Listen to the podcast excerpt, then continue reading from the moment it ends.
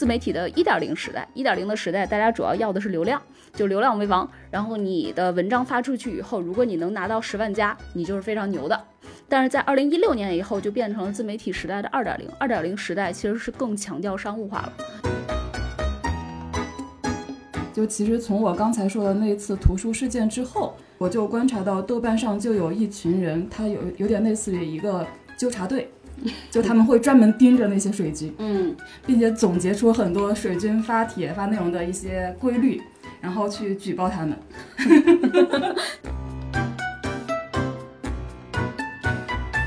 所谓景观，就是有意识的表演和作秀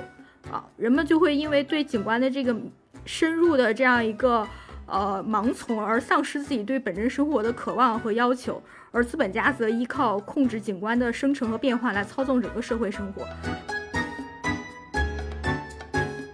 所以我在想，就是在这个表面上都是商务向的内容的后面，我觉得一个人他是否被异化，取决于这个人自己。就他觉得我是在为别人打工，还是这个事情我是在为别人做？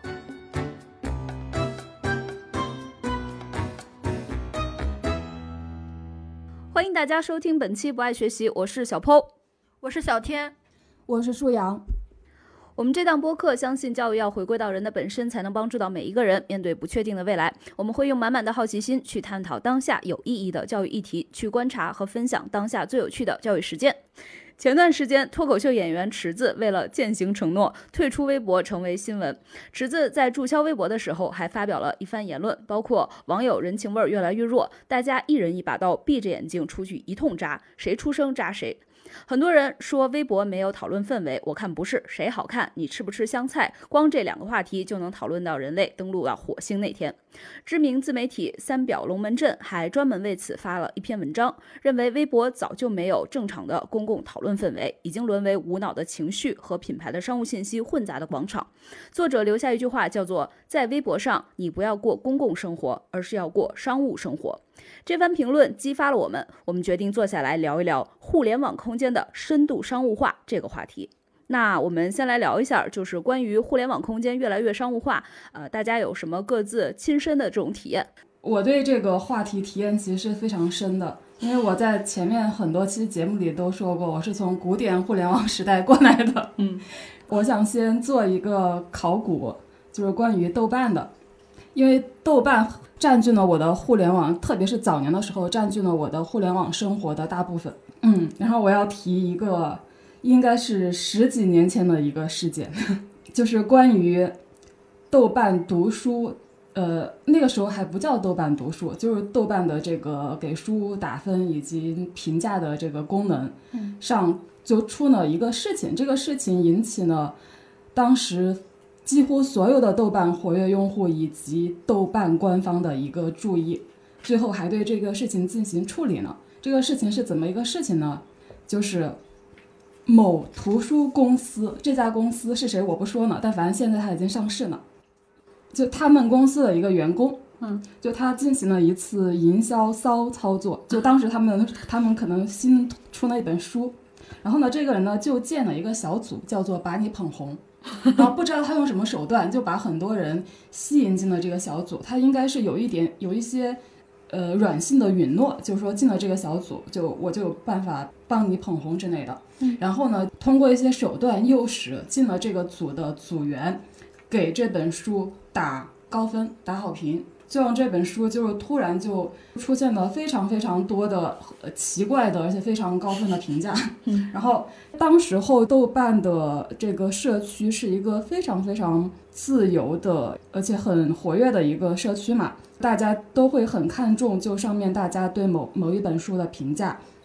但是这个时候就有些豆瓣用户就发发现了异常，就为什么这本书评分这么高，但是好像并不怎么地。然后后来就有人就去就侦破了这个案件，就发现其实这个 ID 它其实是在后面进行这种操作，这个人就被群起而攻之。后来就豆瓣那些豆瓣用户们就是捍卫豆瓣这个。健康的社区社区氛围的豆瓣用户就把这个事情闹到了豆瓣官方，就觉得官方你应该处处理这个事情，因为这个已经严重影响了这个评分的公允度。也我记得后来豆瓣官方是处理了这个事情的。这是一次非常非常早的一个事情，但是我觉得它有一点点就是预告呢豆瓣，不管是书评也好，影评也好，就进入了一个水军和商务的时代。后来我我我觉得应该有些网有些听友会有印象，就前几年吧，前四五年，就是豆瓣那个影评就是电影打分就出过不不止一次那个呃舆论事件，就可能某部电影被打很高的分或者被打很低的分，在整个全网引起很大的争议。就这个已经是后面又过去了好些年的事情了，但是其实是从就我刚才说的那那次那个把你捧红这个事件里面，其实豆瓣就已经有这种趋势了。这个事情给我一个非常大的体会，就是不管是一个平台也好，还是一个个体也好，一旦你拥有了足够大的影响力，你就会失去那种呃自由，或者说走向这种商务化，这个简直是没有办法的，是一个必然的一个。诅咒吧。然后我还有就是体会非常深的，就是知乎的那个自媒体化。其实早年呃上知乎的时候，大家都会看到很多人都是出于自己的兴趣，或者我就是对这个行业就是一个很资深的从业人士，所以我可以去上面回答一些问题。但是大概我我觉得大概也是四五年前吧，就是知乎就彻底变成了一个自媒体号的一个发自己内容的平台。就我记得有一段时间，我去知乎上搜索一些问题的时候，就会发现出现在那个就最前面的高赞点赞的总是那几个号，并且他们显然是一个就非常商业化运营的一个自媒体。后后面这种现象就越来越严重，就到今天就已经完全习以为常了。这也是我印象比较深的，就知乎的一个所谓商务化的一个过程。然后我我其实还想提一件事情，就是。二零零九年的时候，当时候微博应该刚刚出现没有多久，可能就一一两年吧。当时微博是都只能发一百四十个字，也是一个刚刚出现的一个新媒体平台，非常多的人加入，然后也很活跃。嗯，当时我有一位朋友，就当我们关系还比较好，他当时就注册了一个 ID 叫做“中国语怒”，然后我就问他为什么要做这个东西，他说。这个东西会火，就是说在当时，可能我身边这个朋友他就有这种头脑，因因为在在当时，在我觉得就是像微博呀、豆瓣啊这些平台，就是一个普通人在上面可以随便说点什么东西。但是我没想到，其实我身边早有人，他他就有这种，你说是商业头脑也好，或者说什么经营头脑也好，他就会去刻意的去做这种号。然后他当时做这个号叫做“中国云诺”。因为当时微博只能发表一百四十个字嘛，其实无非就是每天发表一些金句。这个金句可能是跟，因为当时大家还比较喜欢讨论国家大事嘛，就可能是讲一些就回应一些公共话题啊之类的。当然，这个号他最后并没有做下去，因为他可能找到了更赚钱的职业呢。那我说这件事情就是想说明的，就是其实我是一个没有这方面的 sense 的人。因因为当时我那个朋友就在做这件事情的时候，我非常的惊讶。我想，天呐，而且我甚至会觉得对他有点负面影响。这个人太功利，对，太功利，太那什么了。嗯，我其实想补充一下，就是刚才舒阳说到那个知乎的自媒体营销化。就是看到了很多，就是自媒体，嗯，你会发现，就是好像很多的回答都是他去回答的，但是那个有可能是知乎自己操作的，就是知乎的运营人员，其实他们。呃，希望能够捧出来一些这种呃 KOL，嗯，而且不，因为他们当时也是需要有一个商业化，就是把平台做的商业化，所以他们可能请那些头部的 KOL，相对来说他们的配合度没那么高，然后很长一段时间他们就要去重推那些腰部的 KOL，让他们变成头部，所以在这个过程中，就是对于这些 KOL 来说是好的，然后同时也便宜了。也不能说便宜了吧，同时也对知乎这个平台是利好的，所以其实这个操作本身后面就是有一套商业逻辑在的，嗯，就是就是，所以那些自媒体才会 回答所有问题的时候，他们也不是凭空冒出来，而是一般来说也会来一个谢邀，对吧？就是谁邀的他们呢？其实是知乎的那些运营人专员去邀的他们。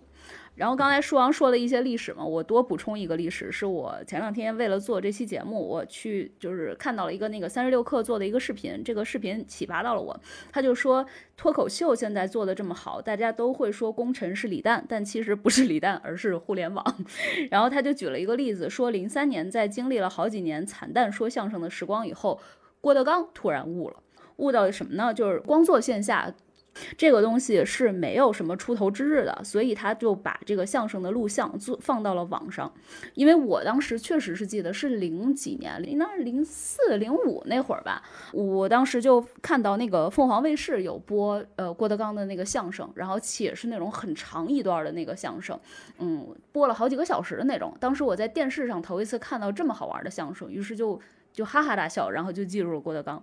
所以，其实郭德纲做的一个关键性的事件是把这个相声一个完全依托于线下的这样子的一个呃娱乐形式，把它真正的意义上的上传到了一个线上。就这件事情，让这个德云社真正意义上有了这个更大一群的粉丝，而不是原先的可能就来天桥看一场就是那么几十个。嗯，所以说那个视频里面有提到说，郭德纲比效果早十年用上了一个线上带线下的思路。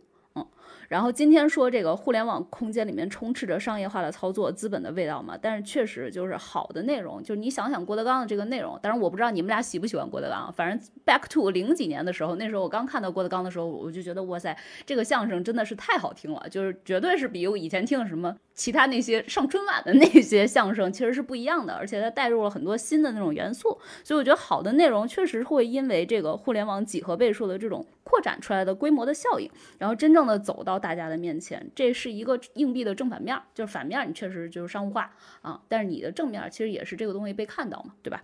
然后我以自己，因为这个问题不是说的是这个互联网现在空间越来越商务化，我们的生活中有什么体验吗？就是我拿我自己的观察来说，就拿一个普通的互联网用户做体察的话，主要就是看到各种各样的那种种草贴是非常多的，就包括在豆瓣上。就我也从古典的互联网时代过来的嘛，就以前只是单纯看一下这本书，然后做一个评分，但是现在确实已经被绑架了。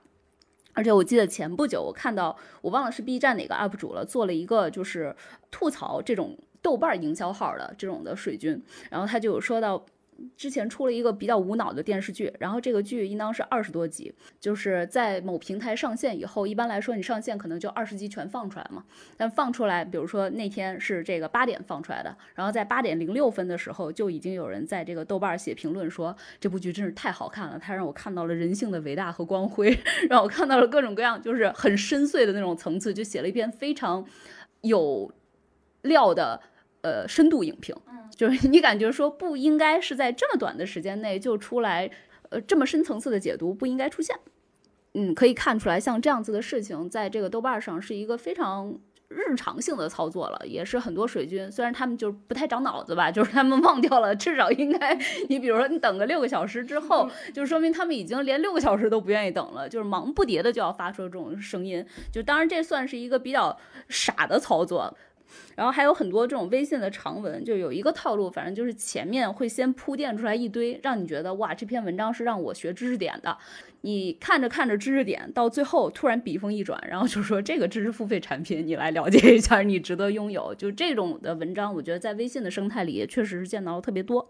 呃，刚才我想到，就是双阳还提到一点啊，就是说这个微博，二零零九年的时候就有这位有头脑的朋友，他会非常功利的想要去做这么一个中国语录嘛。刚才正好你在说的时候，我就顺便去查了一下，就自媒体这个东西，它有经过几个时代嘛。然后好像吴晓波就有说，说二零一六年是一个自媒体时代的分野点，就是在此之前其实是。自媒体的一点零时代，一点零的时代，大家主要要的是流量，就流量为王。然后你的文章发出去以后，如果你能拿到十万加，你就是非常牛的。但是在二零一六年以后，就变成了自媒体时代的二点零。二点零时代其实是更强调商务化了，就更强调说你这十万加完了以后，你可以转化到商业，转化成多少的商业价值。所以那时候开始，不光强调流量，还要强调的是这个你内容产出以后这个价值到底有多少。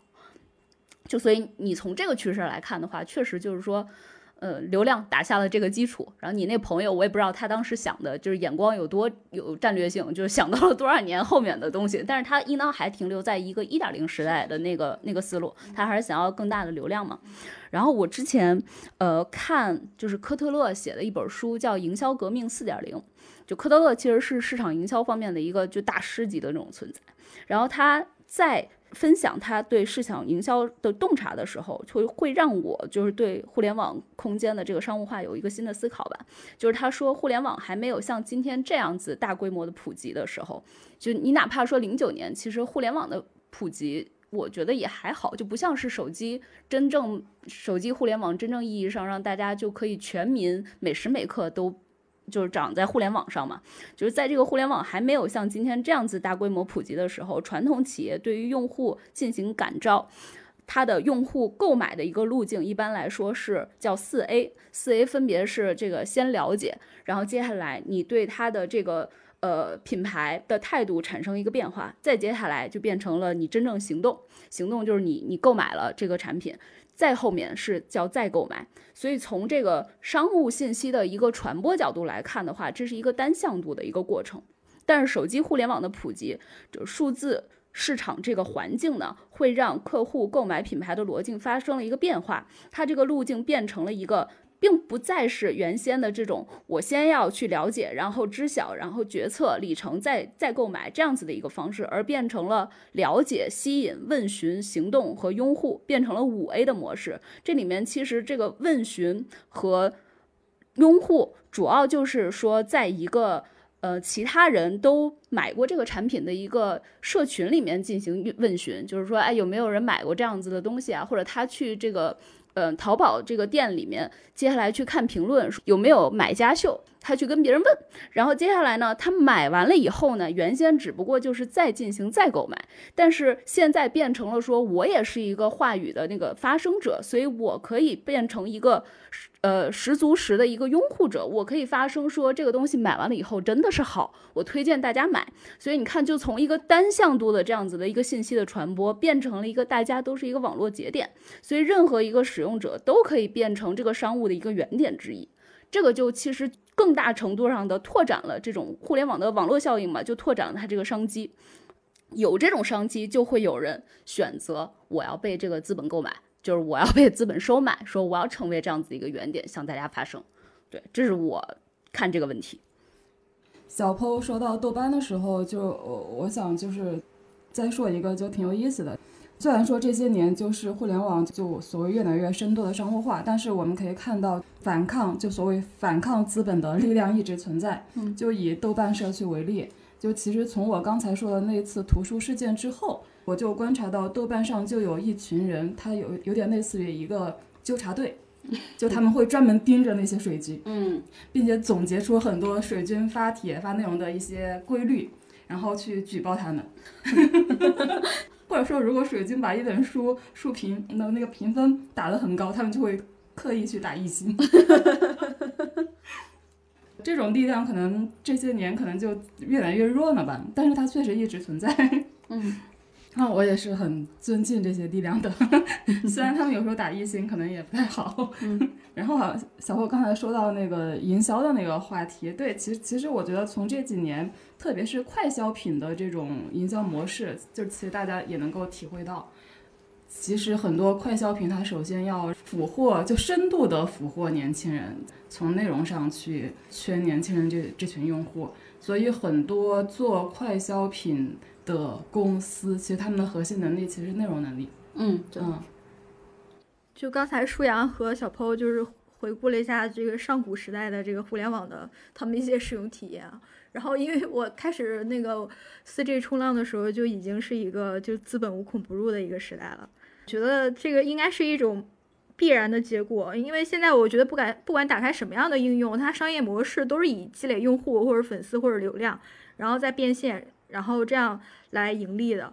然后我觉得这个资本嘛，就如此敏锐，如此妖娆，如此无孔不入。就现在这个移动互联网时代，就每个人手里捧着手机，全天候的，就是被这样一个呃网络所摄取。然后我觉得资本肯定会要钻到这个领域里面，所以我觉得这应该是一种当下一种必然的一种结结合。平时不管就是打开什么应用，比如说这个淘宝啊、抖音啊、快手啊、小红书啊，感觉都是直播带货，或者是就是在安利。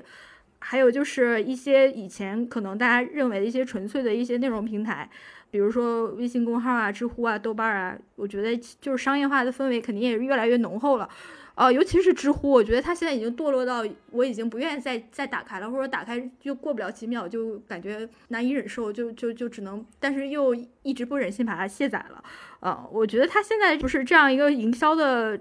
氛围有点过于浓厚了。最开始的时候，这个产品刚问世的时候，我是非常非常惊喜的。我当时在图书馆偶然发现有这样一款 app 的时候，直接用了一个晚上，在那里乐不思蜀的在刷，然后手里的书也忘了看了。然后因为我觉得它是有一种非常理性的一种讨论问题的一种氛围在的啊，呃，讨论的也都是一些真问题。啊，但我身边其实也有朋友是从知乎上就是回答问题就是起家的，现在已经变成一个呃中中部的一个自媒体，呃，就是用自媒体来养活自己吧。然后，但是他是比较节制的，他是说，呃，其实是按理说可以接到更多的广告，但是为了自己的内容的调性，还有自己就是内容平台的这个优质性，所以说一个月可能最多也就接两条。然后我觉得其实就是怎么平衡赚恰饭和这个呃内容二者之间的这样一个。一个界限吧，我觉得这需要一个内容创作者自己去把握。我觉得这个话题让我本能的想到一本书啊，这本书其实就是上世纪法国思想家居伊德波所著的，就是《景观社会》。根据这个德波的描述，就是当代资本主义社会已经从生产阶段发展到了一个独特的景观阶段。所谓景观，就是有意识的表演和作秀啊，人们就会因为对景观的这个深入的这样一个。呃，盲从而丧失自己对本真生活的渴望和要求，而资本家则依靠控制景观的生成和变化来操纵整个社会生活。那其实这个概念听上去虽然晦涩，但表达意思就是非常明确的，就是我们现在已经深深地嵌入了商业社会或者说资本社会所创造的一种光怪陆离的商业景观之中，然后我们的情绪、我们对自我的想象、对自我的建构是完全被这种景观所所填充和所这个呃牵制的。在我看来，就是说，我觉得商业社会应该算是一个中性的概念。如果是人类社会所必经阶段的，呃，必必然经历的一个阶段的话，那我觉得我也不想对他做出任何道德或者价值上的评判，呃，但是我觉得作为一个人文知识分子，必须以批判批判的眼光来审视这样一个商业社会所缔造的这样一个景观社会。我觉得大家需要警惕的有三点。第一点就是，因为景观是通过支配生产以外的大部分时间来达到对现代人的全面控制的。啊，也就是说，是对人的非劳作时间的控制。就是以前可能资本剥削你，就是你在你工作的时候，但现在资本剥削你是在你所有清醒的时候，或者甚至有的时候在睡在睡眠的时候，他也可以剥削你。就比如说，就是我我身边有很多女性职场人，她都会说，就是她工作太累了，但是她解压的方式就是在李佳琦的直播间蹲着，然后就买买买。还有一点，我觉得需要警惕的就是。因为现在大家有没有注意到一点，就是你你我们所关注到的所有的这个问题也好，或事件也好，或者说任何的思想动态也好，都是创造都是话题性的，都是已经创造出来的某种就是引人注意的景观，我们就把自己有限的注意力，然后就去分配给这些事件，就是完全景观完全操纵了我们的注意力，所以说这会造成了很多这个恶意营销的事件啊，就比如说我最近其实，在。追那个于正的那个当家主母啊，这个剧其实是很差的。然后，但是他他的上一部剧叫《玉楼春》还是《玉堂春》，是讲明朝的一个宅斗的。然后他竟然想到了一种就是非常，呃，怎么说呢，就是有点可笑的一一种营销手段，就是因为明朝的服饰，大家如果知道的话，李氏朝鲜王朝的时候，他们那个呃朝鲜皇宫里的服饰和明朝的服饰其实是相相差不大的。那所以其实现在很多这个，尤其是韩国，就是这种民族主义气氛比较浓厚的国家，他可能就会认为这是他们的民族服饰，然后是我们在抄袭他们。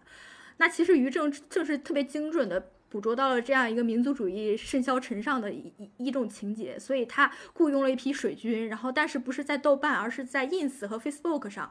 就是 po 这部剧的剧照，然后用韩语写着，呃，中国人偷我们的服装。就是等于为自己树立了一些敌人和一些对立面，他就用这个方式来引战，就引发很多呃那个粉丝，然后去 ins 上去攻击这些所谓的这样一个韩国人啊，那其实是他雇佣的水军，然后他制造这样一种呃民族主义的话题，他其实就是为了彰显他这个剧的价值，什么弘扬中华服饰之美。然后我觉得这种营销方式其实还是挺下作的，嗯，但是我觉得现在任何的问题，如果你不炒作成话题，不炒作成一个争议性的一个流量，你就感觉就这个这个问题它就没有真实的存在过。所以这也就是为什么现在很多，呃，我觉得真正有价值的东西完全都是籍籍无名或者是淹没无声的原因。就比如说出版了一本好书，但是出版社没有钱去去做任何的炒作或去做任何的营销。那这本书它其实它可能就相当于没有存在在这个世上一样，嗯，其实我觉得这也是商业社会或者说一个完全景观化了的一个资本社会造成的一种信息上的一种一种令人沮丧的一种一种屏蔽吧，一种遮蔽，嗯，就现在的微博就一个典型的代表。哦，还有第三点我想说的就是，我觉得越是沉迷于这样的商业社会或者说这样的消费社会中，我觉得可能。越不能理解自己存在自己的存在和自己的欲望，就是买买买，其实它没办法去填补你内心的空虚。就是很多营销号，他利用的就是人性的弱点嘛，就是他制造需求，而他告诉你你不够聪明，或者在你职场上不能精进，或者说你钓不到好男人，就是因为你没有学我这个课。你你的妆容还不够精致，是因为你没有买我这个眼线笔。我们总会把自己的就是改造人生，或者说呃实现自我的这样的一种想法寄托在。去购买一个外在之物之上，呃，但是资本社会它就是这样，它就是会利用你这种需求，你这种欲望，然后去创造出很多的可以交换的市场价值。呃，我觉得我们生活在这样一个社会环境中，我觉得需要去警惕，或者是需要去反思这三点。那作为受众，我们说回来，你们对互联网生态里面的什么样子的商务化是觉得可以接受的？然后什么样子的确实是觉得非常反感的？其实到了今天，我对就只说自媒体啊，我对自媒体人的任何商务行为都可以接受呢，因为已经习惯了。但是还是有反感的，就是我反感的其实就一种，就是有些人就他因为可能做的早。反正反正他已经做得非常非常大、非常头部的可能一个 KOL 呢，就你已经能够明显的看出他现在已经不再好好去做内容了，但是凭凭着自己积攒下来的这些呃流量、这些影响力，他随便写点什么，然后就可以带个广告。因为我们也是做内容的嘛，你可以明显的看出他他做那些内容是很不认真的。嗯啊，就我觉得只要这个人还在认真的生产好的内容，那我觉得他任何商务化的形式，我觉得我都可以接受。但如果我看出这个人已经不是在认真的做内容了，那那我我就会就会更反感他的一些商务行为。嗯，我觉得他如果不认真做的话，然后他又有流量的话，这应当就是俗称的进入到了割韭菜的状态。对，用这种方式去解释割韭菜也挺好的。嗯，其实我对这种商务化或者商业的态度其实是有转变的。就以前其实我是非常非常讨厌这些行为的。嗯，就比如以前我也会觉得。豆瓣的水军特别的可恶，或者说有些豆瓣大 V 就写个评论打个分，就都是在夸，然后变变着法子夸。你不一定说他是商务行为，你不一定说他收钱，但他其实是某种意义上的就是互相吹捧，就其实也是你也可以理解成为是一种商务行为。但是呢，后后来慢慢的我我会有点能够接受了，因为我会觉得好像这就是这个世界的一部分。其实我们从小到大生活的这个传媒环境，只不过现在是进入了互联网时代。在前互联网时代的时候，就什么地方不是被商业力量影响的呢？同样，商业力量是无无孔不入的。嗯，然后我也会反思，就以前我在新闻媒体工作过，就是一个非常。就是明显的观察，就其实很多当记者的是不太看得上那些广告部门的人的，但我估计广告部门的也看不上记者，他心里肯定会在想，如果没有我们，你们吃啥？我觉得之所以我后面有转变，因为我也看到呢，就是内容行业，就不管是以前的传统的新闻行业也好，还是说现在的自媒体行业，或者说靠内容吃饭的人，本质上还是。因为它这个商业模式就是如此，广告收入基本上是这个行业在知识付费出现之前，基本上就是唯一的一种收入形式。当然，就是这又提到知识付费，其实知识付费其实它是就是又开始探索另外一种形式嘛，就我能不能直接的卖我的内容。我就几年前加入知识付费行业，其实也是觉得看到这个趋势，就觉得是就很可喜的一个趋势。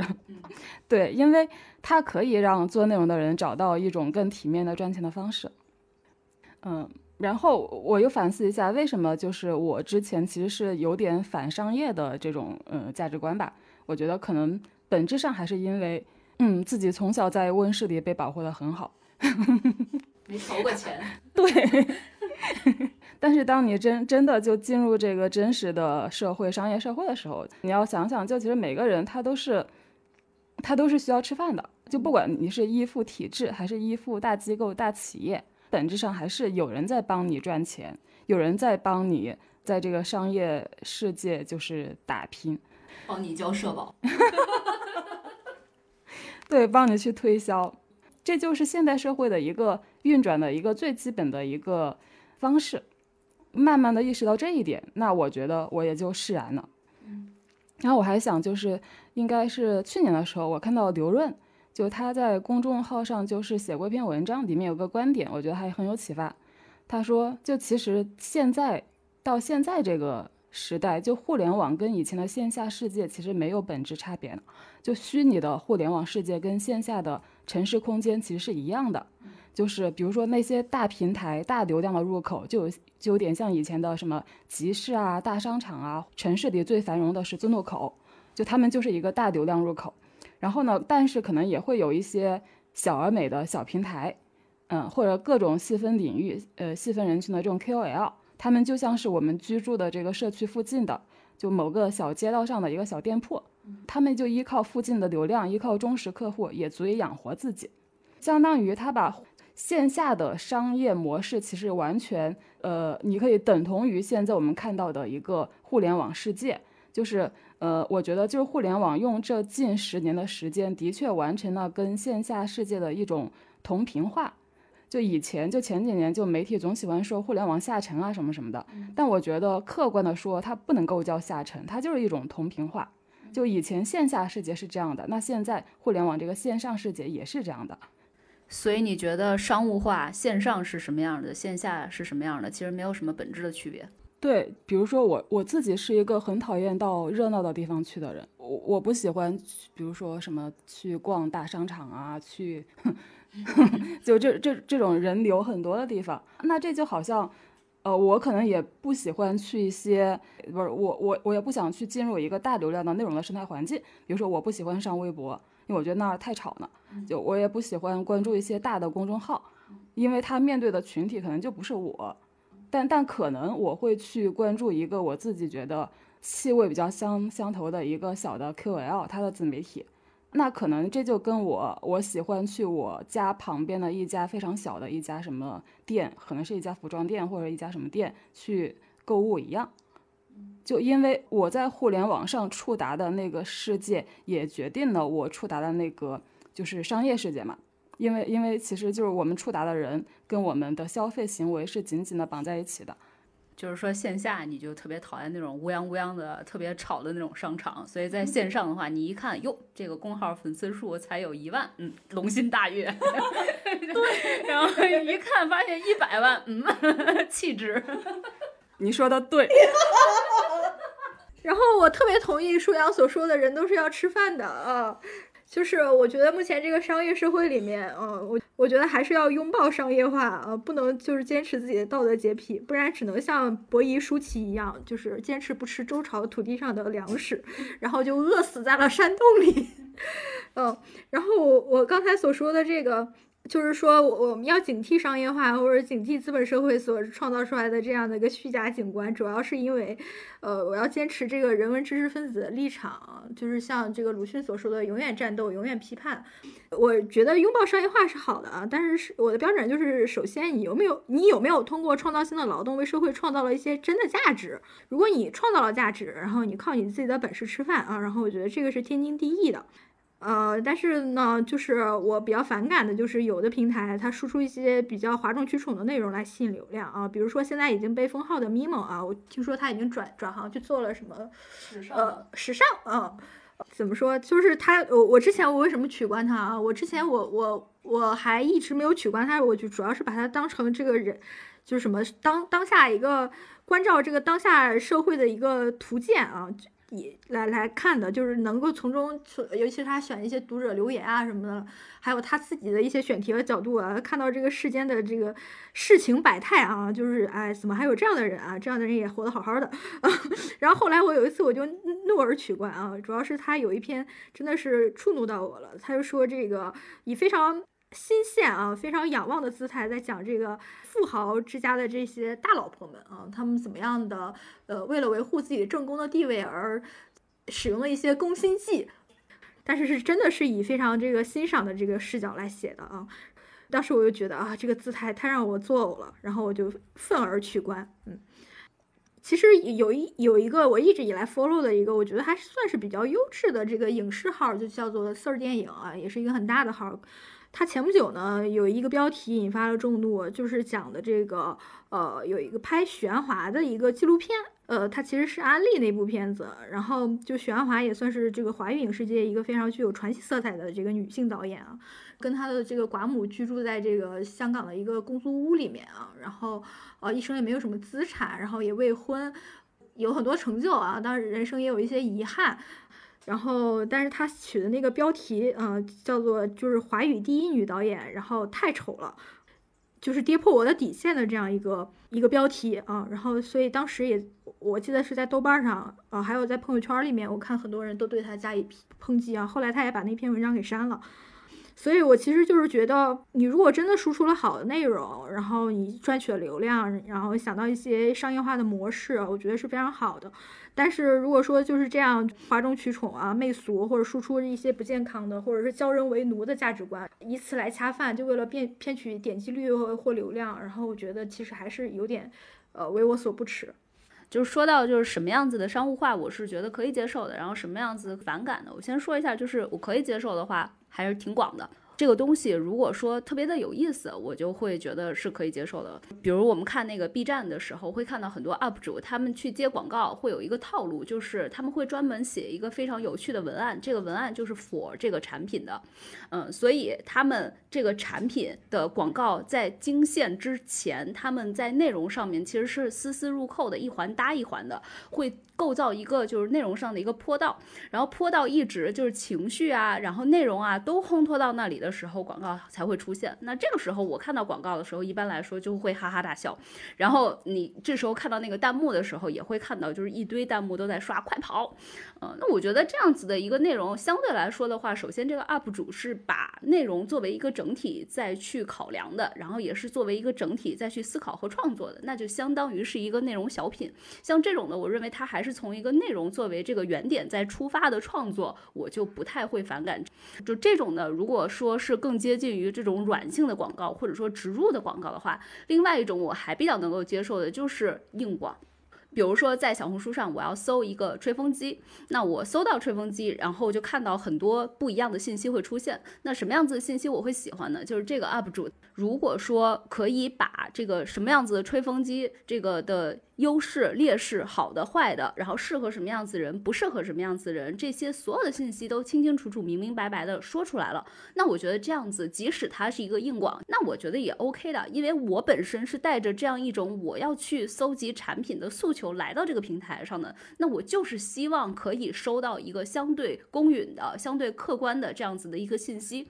因为互联网商务内容带货虽然听起来挺高大上的，但我觉得套任何的词儿，无非在后面的那个底色应当是企业信息的一个发声通道。它只不过找到了头部、腰部、中部这样子的各种各样子的 UP 主，做一个整个企业信息的一个营销项的信息输出而已。所以只要这个信息输出发生的是。明晰的是正确的，是公允的，我就觉得这个即使是硬广，我也是可以接受这样子的互联网商业这个营销的。说回到这个互联网商务，我比较反感的呃一 part，应当就是呃有一些这个 UP 主他会用比较激进的观点，在刻意的吸引人眼球。然后这种内容吧，相对来说就是我们说的这种，就是呃掌握了流量密码，它会用黑红黑红的方式来迅速的这个吸流，嗯，而很多这样子迅速吸流的背后的那个价值观背后那个观点，往往是要么我觉得它比较 low，要么就是我认为它跟我三观真的是不合，比如说一些。这种 KOL，他其实为了吸粉儿，他可能刻意的对很多社会事件都在用一个阴谋论的那种的方式再去解读。不知道为什么，就阴谋论这种东西好像特别容易这个吸流，然后拉精，这样子的这个所谓的这个呃 KOL 吧，我会觉得特别看不上他们，我觉得他们的手段太 low 了。是，其实刚才小霍跟小天都提到价值观筛选的问题，就这这这这个，我想补充就两点，一个是首先我有一个标准，就基本上我看到一个公众号，它为了流量，我觉得追热点没有问题，但如果你为了去追热点去拉踩一个人，那我基本上就会就是取关或者说拉黑这个公众号，并且或者说把这个品牌在我的内心拉黑，因为因为其实因为可能跟我是。就是传统媒体出身有关吧，就我知道，就任何公共事件刚爆出来的时候，大家都是没有完全的信息的，就你没有调查就没有发言权。不管这个人就是被就现在的消息里面，他是一个多么的负面的一个形象，我觉得你都不应该就在这个节点去踩这个人。任何人就其实你可以想象，如果这个人是你的话，你被群起而攻攻之这种感受，你你会是怎么样的？然后说到这，我就想举一个案例。就是去年前年的时候，某严肃媒体发表了一篇争议性非常大的报道，是关于一个个中年男人，就是跟一个未成年少女的一些很复杂的关系的。呃，就就因为最后那个结论就说就不属于强奸，也不属于诱奸嘛，反正我们就是说这么一件事情。就当时那篇报道引起了非常大的争议，然后包括那个记者有一些言论被人给抛到网上，就很多人在骂那个记者。然后呢？当时有一个医美平台的公众号发表了一篇文章，那个标题用非常难听的话在说那个记者，然后后来被那个记者就告告了，但是后来他们就是我呃我印象中是他们后来和解了，就是并没有真的上法庭，就是那个公众号就出了一个道歉信，因为我还去看了那个公众号写那写这个事情的那个文章，然后我真的会觉得非常的恶心，他们就是为了蹭那个流量。然后呢，我我当时就是因为关注到这个公众号，我还去翻了它上面的其他一些文章，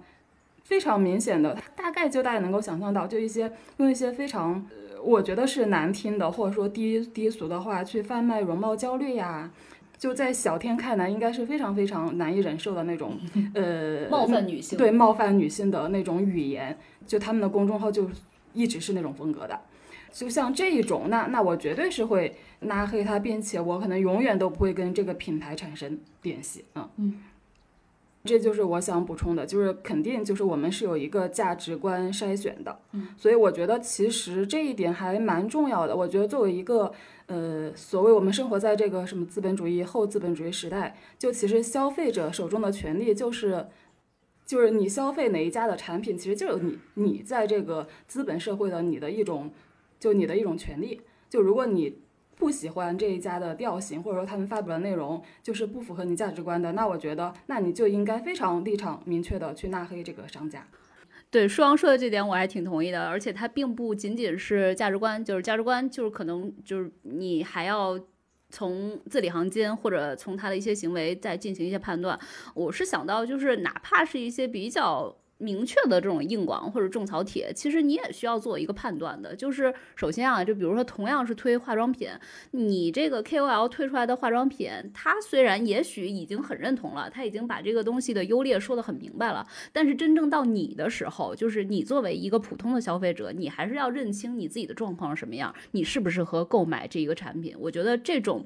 五花八门的这种的信息涌入到你的这个大脑里以后，你怎么能够去适配？说你个人的这个从这个身体的角度上来说，还是精神的角度上来说，什么才是适合你的？我觉得这种能力和这种技巧都是需要的，在今天这个互联网生态里。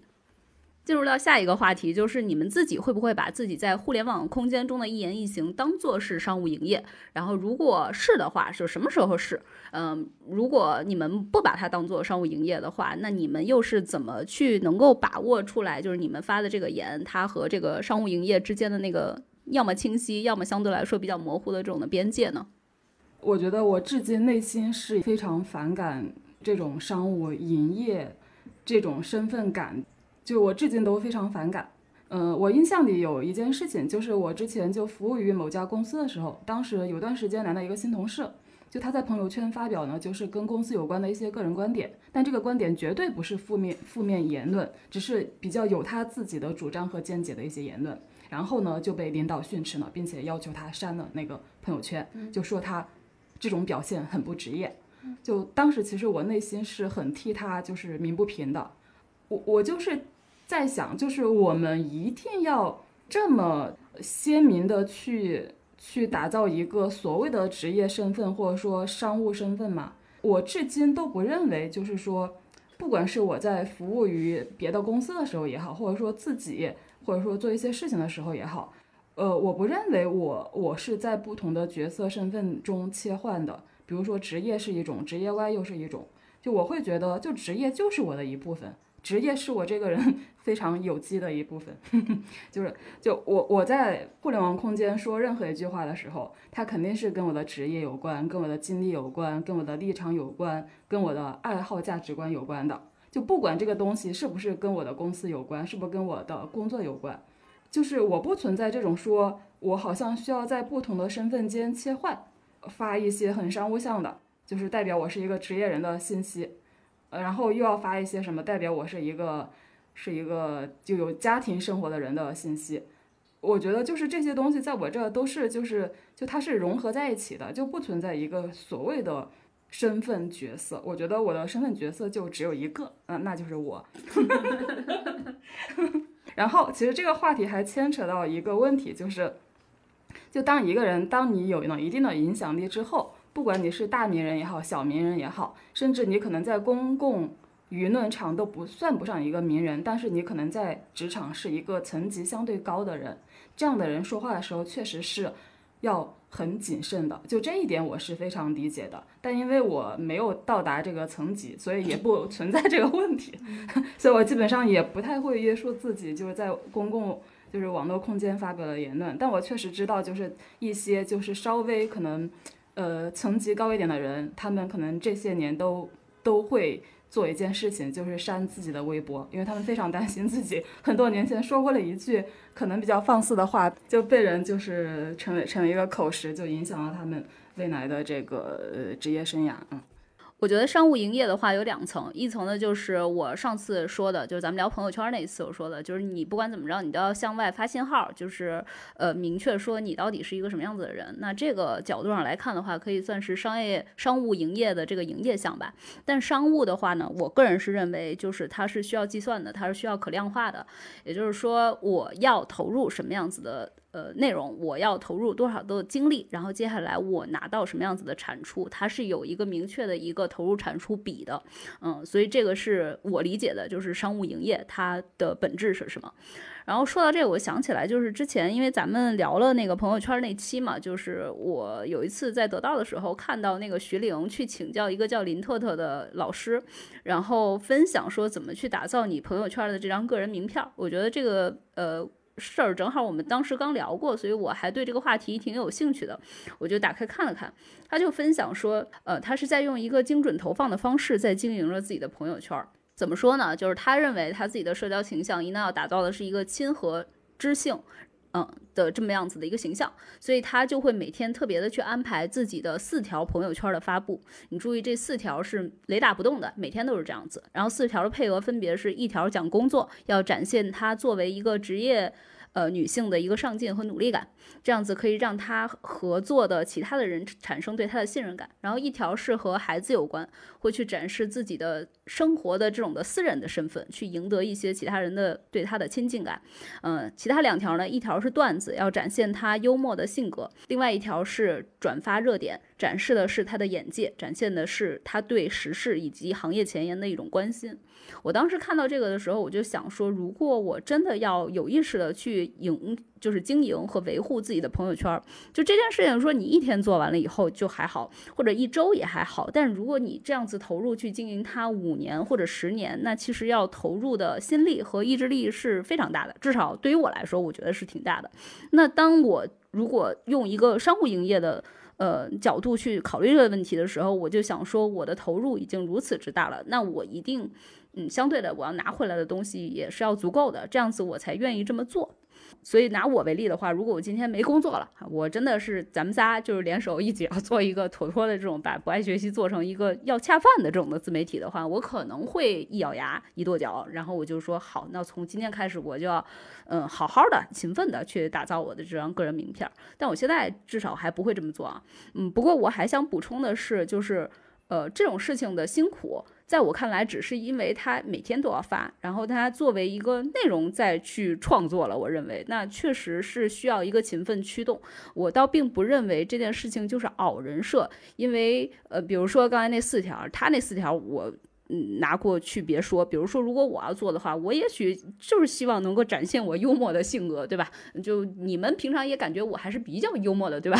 但是我要真正说要写段子，在我朋友圈上每天一发的话，那我在我看来，这就是一个在创作段子。那这件事情其实确实是需需要我向内不断的深挖，然后向外不断的观察，这就是一个很勤奋、很辛苦的这么的一个活儿。嗯嗯，所以倒不一定说是偶人设，但是这个人设你要 hold 住的话，你要控制这个内容的话，你要怎么让你自己满意？我觉得这件事情就还是需要一定的水平和门槛的。嗯，当然我不建议偶人设，因为如果是偶人设的话，即使它是这个这个叫什么商务营业，但其实你要投入的那个东西是你长远来说不太能驾驭的这样子的一个人设。所以就不是 be yourself 了，是 be another one 了。嗯，最后我想那个针对刚才舒阳说的那一点，他说他因为现在还是不是什么名人，所以就是他说话什么的都没有那么的谨慎。我想说的是，我在互联网生态来说，相对来说还是把自己当做一个未来的名人 再去再去呃这个经营的，主要是因为我在还没出社会，刚大学毕业那会儿的时候，不小心发了一次言论，然后那个言论给我上了很。大的一次课，就是他真的很快就。呃，特别多人的人看到，然后特别多的人转发。当时我确实还很小，就是微博刚起来那会儿，我没有想到，就是我无心的一句言论就可以造成如此大的社会影响力。说明你有红的潜质。对，说明我有红的潜质。我我，但是但是那那件事情确实给我上了一课，就让我发现说，原来每一个人也许都有突然之间走红运 那样子的一个时刻。然后当这个时刻真的。聚光灯投向你的时候，你是不是有所准备？然后你是不是能够确保你之前的发言都是谨慎的？嗯，所以在那件事情发生之后的很多年，我都会比较相对来说会去谨慎的对待自己的言行。我我感觉我基本上不会，就是说在我的这个互联网空间里面做这种营业项的。努力啊，因为我觉得这样就会让我有一种我的职业侵占了我的私人空间，就会有一种很强烈的被异化感，就成为了工具，就工作的工具和机器嘛。所以还是比较就是随意的在社交空间发表观点和意见的。我也看到了，我身边也有朋友就是说，因为就是可能抱着像我一样的心态，所以就是在职场上也确实吃了亏啊。就是他作为图书编辑，在自己这个编辑的图书下面打了三星啊，就豆瓣上。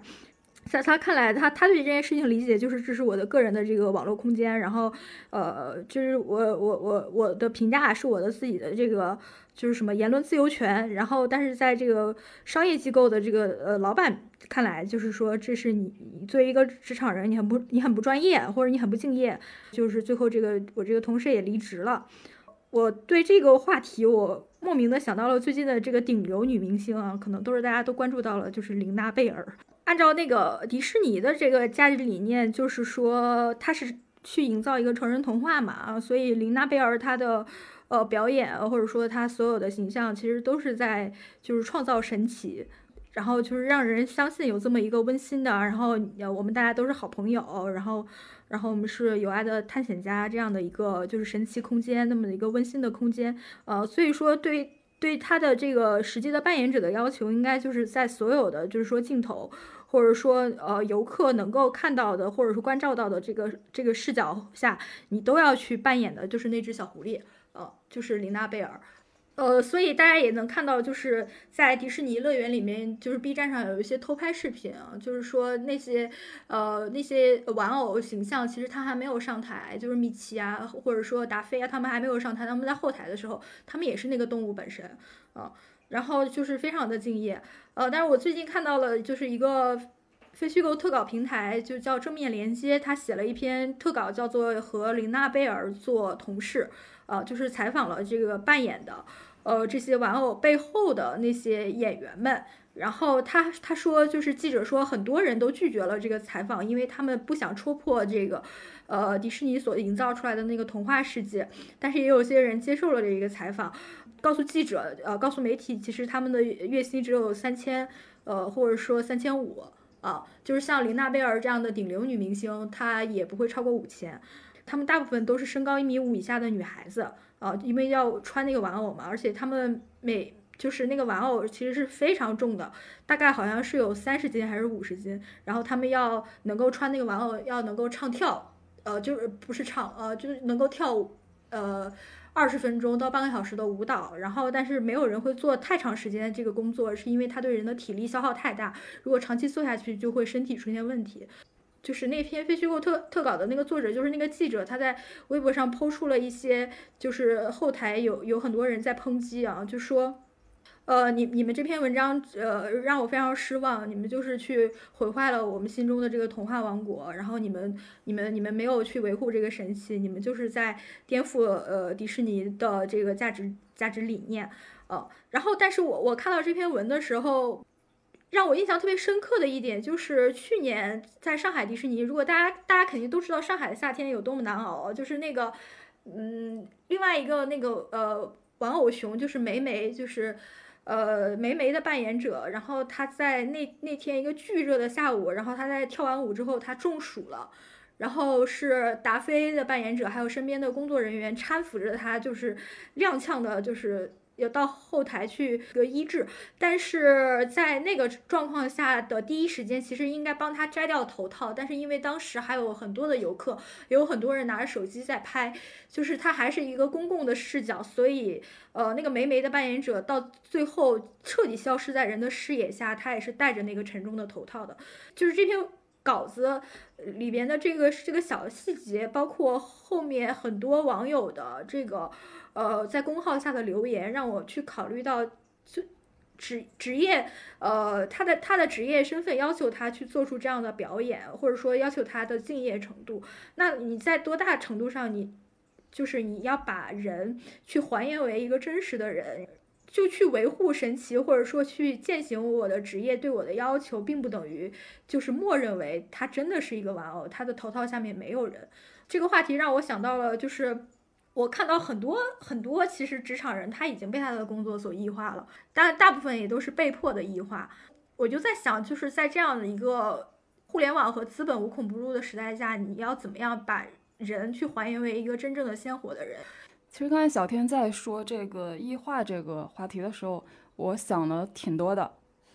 就我我也会观察到，就我在为某家公司打工的时候，以及我观察到自己身边的同事。他们在转发一些公司的公关项的内容的时候，确实可能内心是不情不愿的。但是我也看到非常多的，就自由职业者或他自己出来创业，自己做了什么事情，当他在转自己的那个，你可以说是小公司也好，或者他那个小项目的时候也好，他其实某种意义上他也是一个商务项的，但他们是发发自真心的。所以我在想，就是在这个表面上都是商务项的内容的后面。我觉得一个人他是否被异化，取决于这个人自己。就他觉得我是在为别人打工，还是这个事情我是在为别人做。所以那么多企业，尤其是中国企业，就是近些年来一直在提倡，就是我们一定要把这个公司的这个愿景、使命、价值观，一定要给层层的传达到这个底下的人去，就是因为他。也了解，就是到最后，就是你是不是一个妥妥的打工人，还是说你真正认同这个公司的价值，然后你从心而发的，就是特别想要去转发或者说维护你的这家公司，其实它的差距是非常大的。是，所所以我在想，一个就所谓的被异化，其实是一个人自己的感觉嘛，他感觉到自己有没有被异化。那我会觉得，比方说，我以前也会发公司的一些信息，但我那个时候我并没有觉得自己在被异化。嗯，因为可能它就是我认同的一些东西，然后我觉得我并不是说我为了执行上级的一个意志，然后所以去做出这样的举动。那比方说，假设以后假设我们自己创业什么的，完全可以预见到，那我可能就会像我们上前面那期在朋友圈那期里面说到的，可能就用视觉视觉锤的方式，每天都在朋友圈 那个刷屏。但我觉得我们做这件事情肯定也是非常发自真心的，对。呀，对呀，而而且就是你作为一个就是小公司也好，或者说自由职业者也好，就其实你的朋友圈某种程度上就好像是承担了你这个小公司的一个品宣的职能嘛，那你肯定会把它当成一个工作一样的事情去运营，就像小 PO 刚才说的，就我可能就是要固定时间、固定数量。然后甚至固定这个调性和内容，把它当成一件工作去做。嗯，但是我们在做这个事事情的时候，绝对不会觉得我们自己被异化。对对，所以我才觉得，就是我们说这个就是资本啊，会让人变成这个工具。其实很多时候是因为就是这个价值观，然后这个使命和愿景，可能在这个创业的那批人，可能在一个公司的这个最高决策者那里是真正他们是真正笃信的。嗯，但是由于这个科层制，或者由于一些就是呃硬性的这种的这个原因吧，就是你在层层的往下落实的过程中，其实这个东西就已经被那个就是叫什么 distorted，就是被扭曲了。所以到在下层的时候，这就变成了一个完全意义上的你百分之百一定要去给我转发，就是去宣传的这样子的一个动作，一个政治任务。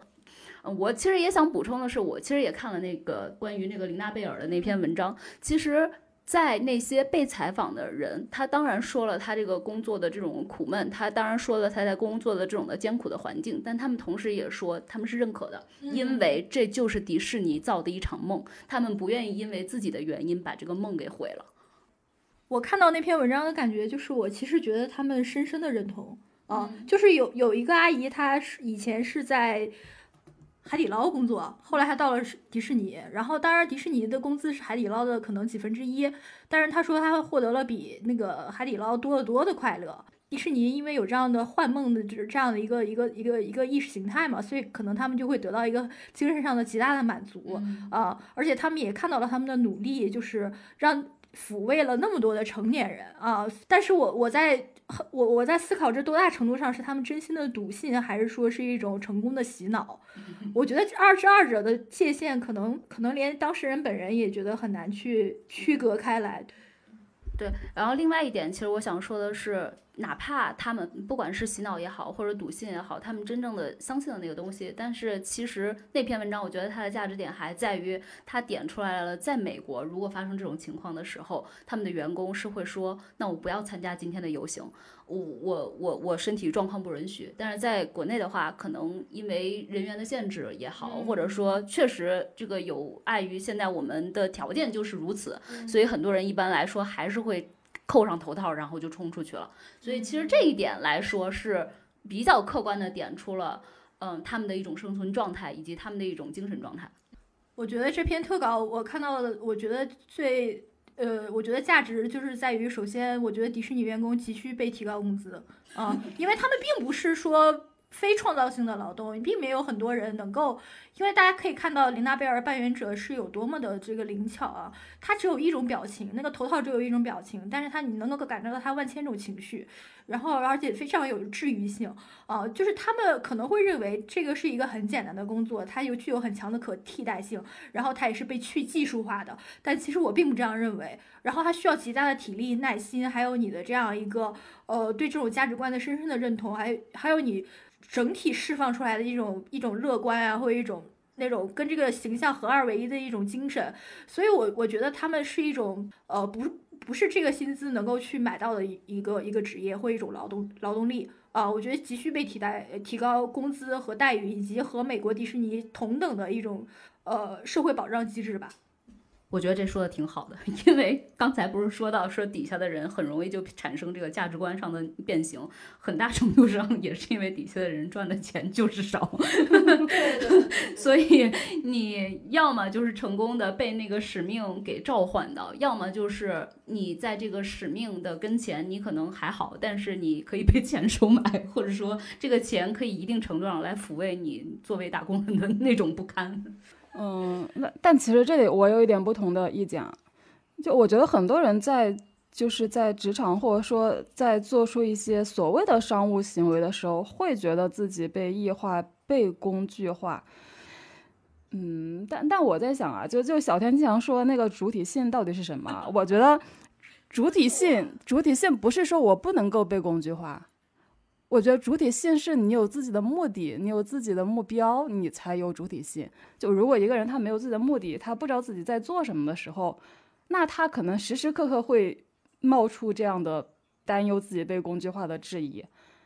但如果你有自己的那个方向的话，就比如说一个职场人，他可能工资很低，他可能在职场上扮演某个角色，但他做这一切的背后，他可能是为了养一个家。他可能是想寻求一个更好的，就积累现在的经验，寻寻求一个更好的跳槽的机会。就他做这这些事情，他都知道自己在干嘛。不管他有多少个，他在多少个角色里面切换，他多么的就就是会有时候会说一些言不由衷的话，但我仍然觉得这个人他是有主体性的。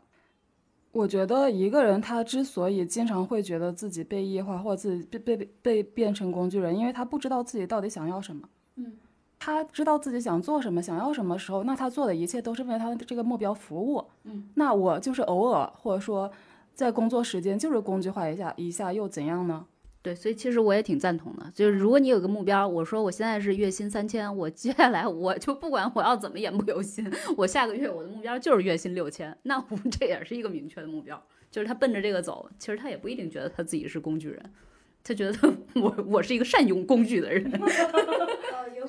对吧？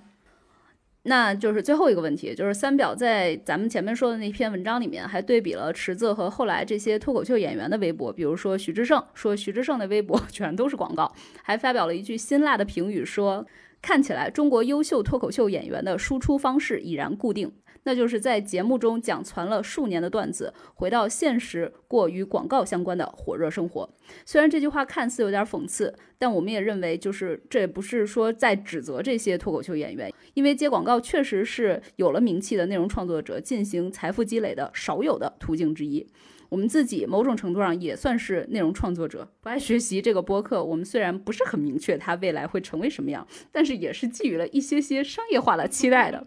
包括其实之前也有公司找到我们啊，想要投广告，当然我们出于内容第一的考虑，没有去推进这个合作。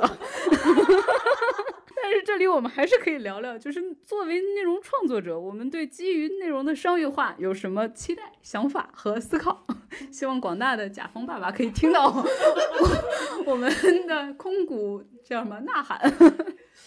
就首先，我们一定要立住一个原则，就是我们很欢迎商业化。就虽然我们之前啊，就是呃，出于内容第一的考虑，没有去推进这个合作，但并不代表我们抵制所有的商业化。所以，我们首先的原则是期待各位爸爸前来和我们沟通接洽，有了沟通，才有接下来的磨合，对吧？有了磨合，才有大家双方都很 happy。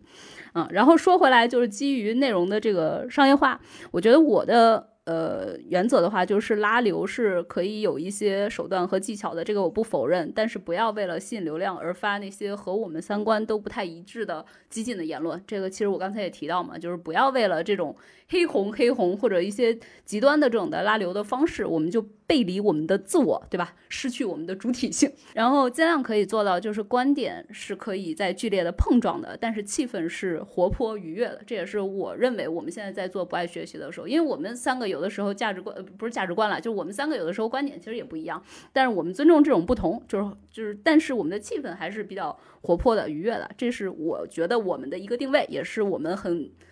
宝贵的一个品质。然后另外就是，如果要做宣传种草的话，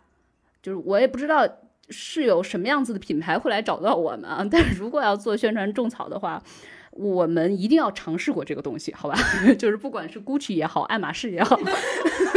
至少发来几包让我们来试一试。就是有一个这种基本的盘面上的了解，这是就是在这个种草和宣传这块儿我们的一个原则。然后再有说一说，就是我前两天听一档播客，他们在讲这个效果现在的情况，当然他们是从这个商业项呃去谈，就是应不应当就是嗯就是呃买他们的股票啊，如果说他们要上市的话怎么着？但是我在听他们的时候，他们说到一个点，就是他说效果本质上现在是一家 PR 的公司，只不过是用了脱口秀的工具而已。他们没有继续往下说这个话题啊，但是我去想这个事儿，我就想说这个。如果它是一个 PR 公司，如果说脱口秀只是一个工具的话，那么效果本身自己的那些员工就势必会带出来一个拉扯的点，那就是编剧和艺术家之间的一个矛盾。这个后来我有看那个李诞那本书，就《李诞脱口秀工作手册》。就他为什么写这本书呢？他写这本书的原因就是他发现公司里面有很多员工，他们是自以为自己是艺术家的，嗯，但是他们确实要面对的是，他们经常要以一个编剧的身份去给甲方交代的任务去完成活儿，所以他们在交活儿的时候就显得不职业。我我在想，就这种职业和自做自己的拉扯，很大程度上也是池子要去离开效果的一个原因吧。然后说回来，就是我个人吧，因为我的一号元素非常的少，就是如果大家听我们的九型的话，就我基本上是不太完美主义，不太把自己当做一个艺术家的。但是我觉得，承接我前面说的，就是我认为一个作品，你要至少像一个画，就是像画的话，就是这个事儿，就至少我们在做的时候是认为它是一个作品的，然后它。在制作的时候，我们会感觉说我们是被挑战的感觉，而不是说我们轻而易举的就随便做一个东西。那就是说像前面说的一个割韭菜的那样子。虽然我们现在还没有足够的流量让我们割韭菜啊，但我觉得它的逻辑是一样的嘛，就是你要去迎接一个新的挑战，然后你在迎接这个挑战的时候，做到你在那一个阶段能够做到的最好的程度。那我觉得，如果我们本着这样子一种。原则去接这个商单的话，那就是相对来说发挥了我们的主体性。然后我也认为这是发挥了我们人文的一面，就是是人的主观能动性，而不是说我们作为一个工具人，作为一个乙方畜畜生一样的 那样的一面。如果我们可以发挥说我们的这种主体性的话，如果我们可以认为每一个活，其实我们都把它当做一个。真正意义上挑战我们的一个作品来做的话，我认为这个做事的过程中，我们就可以快乐一些。当然，我也希望就是这种人文的东西，还体现在什么点？就是我们毕竟是个人呐，就是人在做一个作品的过程中，他可能其实能力是暂时达到不了一个平衡创作和行活的那个平衡点的。这个时候，你就会产生这种力有不逮的感觉。对吧？就为什么有一些年轻的编剧，有一些年轻的脱口秀演员，他们在最开始是非常痛苦的。那是因为资本就是没有耐心，没有耐心让他们可以真正意义上去尊重他们的一个成长的一个轨迹，要达到说我可以游刃有余的去平衡创作和行活这样子的一个平衡点，让我觉得每一次。这个作品我都既有挑战，然后发挥出我的主观能动性去创造一个作品，然后同时我还站着把这钱给收了。我觉得很多资本是不愿意有这种耐心的。那我们虽然现在还不配合资本叫嚣，但我觉得可以至少立住，就是力有不逮的时候，希望就是以后接洽我们的资本吧，或者接洽我们的甲方，能够稍微有一点点耐心，就对待我们这些人，是把我们当做人来去尊重和。和思考的，而不是说把我们当做资产，把我们当做物品。很多时候我就在讲说，就一堆人就会指责说说这个人的这个脱口秀不好笑，这个人的这个呃什么内容不行。就是，但有的时候就是你行吗？就是你做过吗？然后你就在这指责，对吧？就甲方和乙方很大程度上的，我觉得问题也是在这里，就是甲方没做过，但是甲方就觉得你这不行，然后你得改。但是那个。乙方真正怎么做活儿，怎么做事儿，其实甲方不一定去尊重的，不一定去能够真正意义上的做到这换位思考的。我觉得他如果能换位思考，那就很人文，那我就很 respect。所以我就希望我们秉持这样一种原则，也能吸引来这样子有人文精神的甲方吧。对，那小辉说的时候，我记下了很多的笔记啊，就有很多点，就是我觉得我有很多话想说。就一个是 PR 公司，我觉得你说它是 PR，你说效果是 PR 公司就是吧？因因我觉得这这只是一个就是俏皮话而已。就因为你想啊，做内容的其实我五个手指头都不用就能掰出他们赚钱的方式，一个是广告。一个是我们就在这一季脱口秀大会上会看到他们一直在卖他们那个训练营产品，这个是 to C 的，给 to C 提供一些产品或服务，赚 to C 的钱。还有就是可能一种是 to B 的服务，可能是哪家公司请他们去为他们策划一个什么活动，就需要这些编剧，这是 to B 的服务。其实无非就是这几种赚钱的方式。那你说 PR 就无非是说就是广告，呃，广告或者是第第三种，我觉得，对对对。那那你说内容创作者他赚钱的方式就只有这几种？当然啊，那我我我们也想做一个 PR 公司，为什么不做啊？所以我觉得就就是 PR 就 PR 吧。还有就是说，是李诞提到他觉得他手下有些员工好像不太职业。我觉得首先。这些创意工作者，就是在大众心目中的那种刻板印象，就是你们好像散漫，什么放飞自我，然后就是跟那种就非常商务化的职业的形象，就是一个很大的反差。但其实我非常的想说，一个散漫的人是做不到那么好的。就可能你能够在效果，能够在电视上看到那些人，他们背后有，他们绝对不是一个散漫人，他们背后付出的努力，绝对不是你一个我普通的西装革履的职场人可以想象的。所以呢，那些他们表现的那些所谓的不职业，可能只是，比方说，比如说他们在跟甲方打交道的时候，没有像那种职场人一样，就有那一套东西。所以我觉得。嗯，就是不要用这种很表面的一些刻板印象去判断一个人职业还是不职业。然后就包括说一个人教出的东西，比如说你教出 PPT，你一定要把这个 PPT 就是用什么美化的非常的好看，这这才叫职业吗？那但是内容不还是那些内容吗？就是我觉得我们就是不需要就是去盯着这种非常表面化的东西。当然，可能那个李诞说他们不职业，可能还有其他的一些呃方面，就这个我也不知道，所以就不评价了。然后还有就是刚才小 PO 说的，说其实我们是希望去解决难题，解决一些有挑战性的难题的心态，就可能去想做一些事情。嗯，我我我觉得这点其实非常非常的好。嗯，我看过一本书，那本书其实非常的有名，叫做《源泉》，嗯，被誉为是个人主义就是反抗什么集体主义的一个宣言式的一个哲学式的小说。嗯，它里面塑造的那个主人公是一个建筑师。其实我觉得有大量的职业，就是乙方性质的职业，其实建筑师也是一种嘛。建建筑师无非是我满足甲方的需求，去把这个房子给设计出来、造出来。然后，呃，他那个主人公，这个建筑师，他就是一个刚才小坡说的那种。呃，首先他他绝对是有自己的对建筑的理解和品味的，他有自己的一种建筑哲学在的。然后呢，他在接活的时候，他也是说我愿意接这个活，是因为他对我是有挑战的，我是享受这个过程的。就我记得书中有一个非常呃有意思的一个情节，就当时他接到了一个政府的廉租房的项目。因为是廉租房嘛，所以政府那个造价压得非常低，就相当于你要用非常低的成本，然后用一种新型的材料去造这些房子。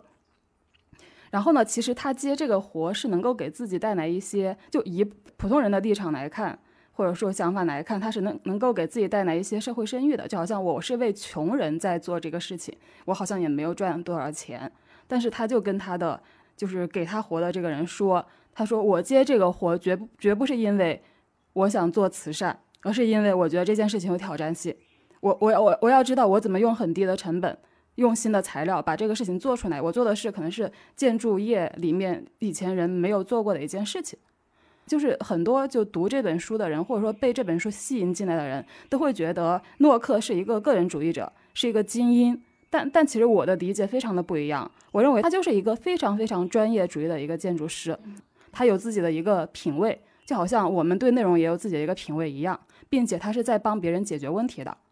嗯，他他接的案子都是就是帮他的这个客户去解决问题，而且他是比较能够享受做一些有挑挑战性的事情。就其实这个是就很多项目很多合作，你说它是一个商务行为没错，大家是为了赚钱没错，但是更重要的是我们做的这个事情本身是不是有意思？我觉得这个比钱要重要的更多。